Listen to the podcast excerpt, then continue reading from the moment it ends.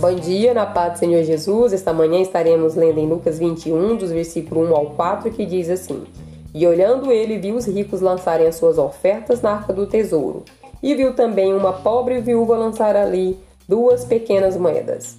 E disse: Em verdade vos digo que lançou mais do que todos esta pobre viúva, porque todos aqueles deram como oferta de Deus do que lhe sobeja, mas esta, da sua pobreza, deu todo o sustento que tinha.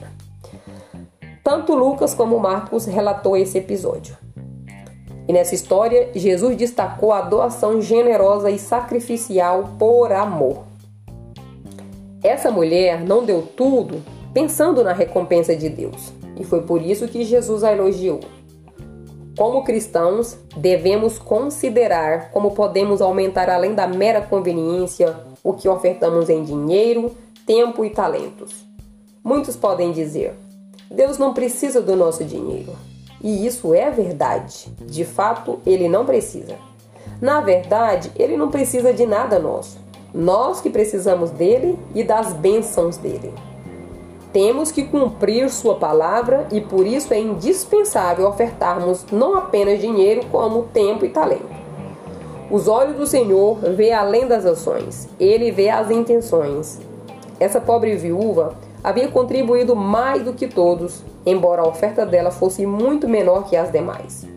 Para Deus, o valor de uma oferta não é determinado pela quantia, mas pela intenção com que é oferecida e pela qualidade.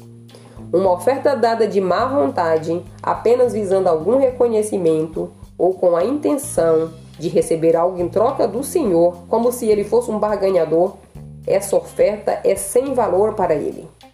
Quando ofertamos algo que para nós não tem valor, que não tem serventia, essa oferta não tem nenhum sacrifício. Aquela mulher deu pouco não porque foi mesquinha. O pouco que ela deu era tudo que ela tinha ela deu algo muito valor. Ela deu tudo que era para o seu sustento. Quando fazemos qualquer contribuição, precisamos ter a consciência que essa oferta precisa ser agradável ao Senhor. E só será se for fruto de gratidão e de um coração generoso. E isso é independente a quantia ofertada. O tamanho da bênção do Senhor não depende da quantia que nós entregamos. Possivelmente houve quem tivesse depositado naquele gasofilácio moedas de ouro, de prata, e aquela mulher deve ter dado das mais insignificantes de todas as moedas. Deu mais do que eles, porque deu tudo quanto tinha. A orientação do Senhor não é dar muito ou tudo, mas que seja com amor, fidelidade e cumprimento da Sua palavra, que é dar aos homens o que é do homem e a Deus o que é de Deus. A oferta que o Senhor recebe é aquela que é feita de coração. Vemos na Bíblia outros exemplos de ofertas surpreendentes. Ana e Abraão ofereceram o filho.